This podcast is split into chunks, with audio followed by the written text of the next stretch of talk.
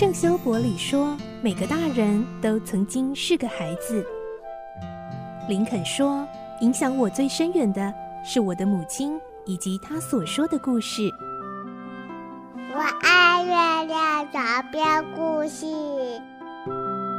晚安，月亮床边故事。小青姐姐邀请每一位大孩子、小孩子一起听故事，不管多忙，也要和你一起听故事。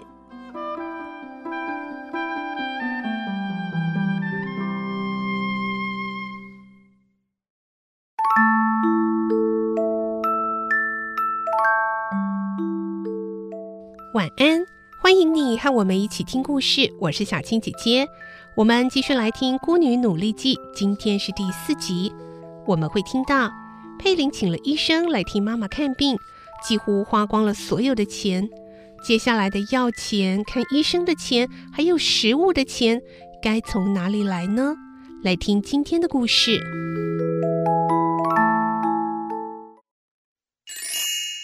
孤女努力记》第四集：医药费。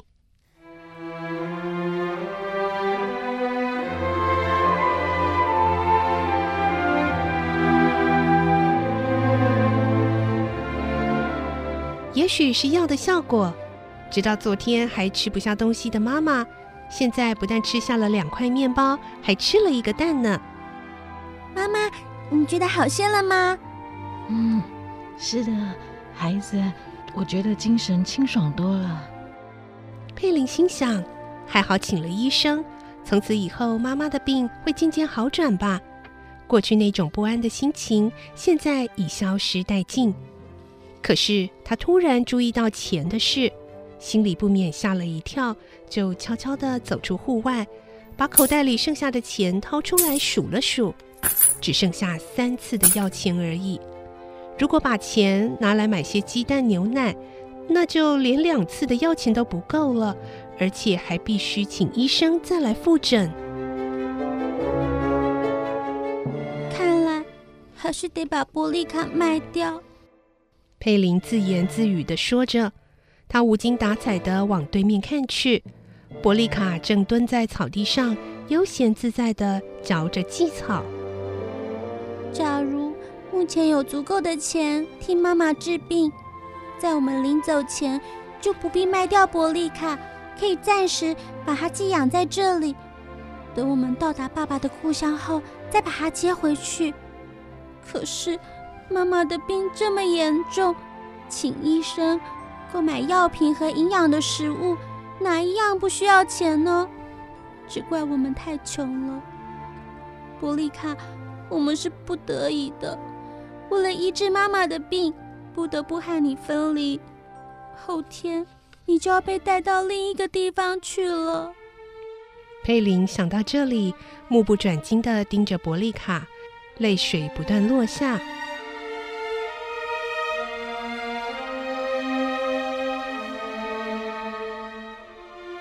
令人悲伤的日子终于到来。沙尔德老头献殷勤地说。这只梨子啊，由我去卖吧，一定能够卖到好价钱的。好的，谢谢您。佩林口里答应，心里却难过极了，因为这是最后一次了。佩林用刷子小心地替伯利卡浑身上下洗刷一番，一无所知的伯利卡还开心地一边扇动耳朵，一边用腮帮子磨蹭着佩林的头。佩林不禁紧紧地搂着伯利卡，泪水不断地掉下来，就像跟人说话似的，对伯利卡说：“伯利卡，可爱的伯利卡，我们是多年的好朋友了。我们就算从今天起分离，但无论什么时候，我也不会忘了你。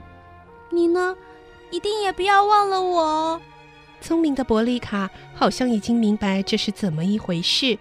竟然也用沮丧的眼神看着佩林。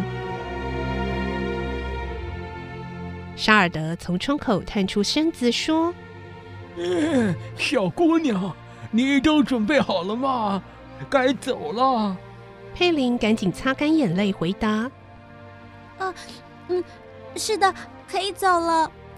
于是佩林把伯利卡拴好，走到妈妈睡觉的房间，说：“妈妈，我到马市去一下，请您暂时自己待在这里吧。”啊，哦，路上可要小心啊。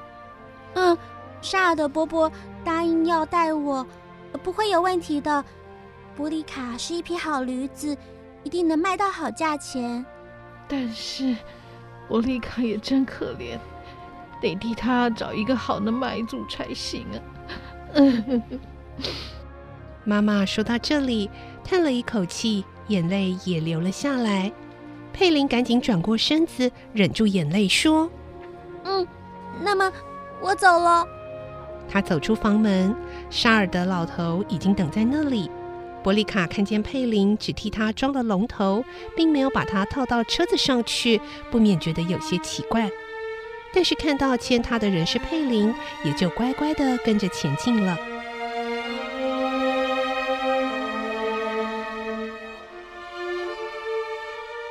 出了原野，不久又经过一条窄小的碎石子路，接着就来到热闹的大街。再往前走，就来到一座宽阔的桥上。桥的那边是一处规模很大的公园。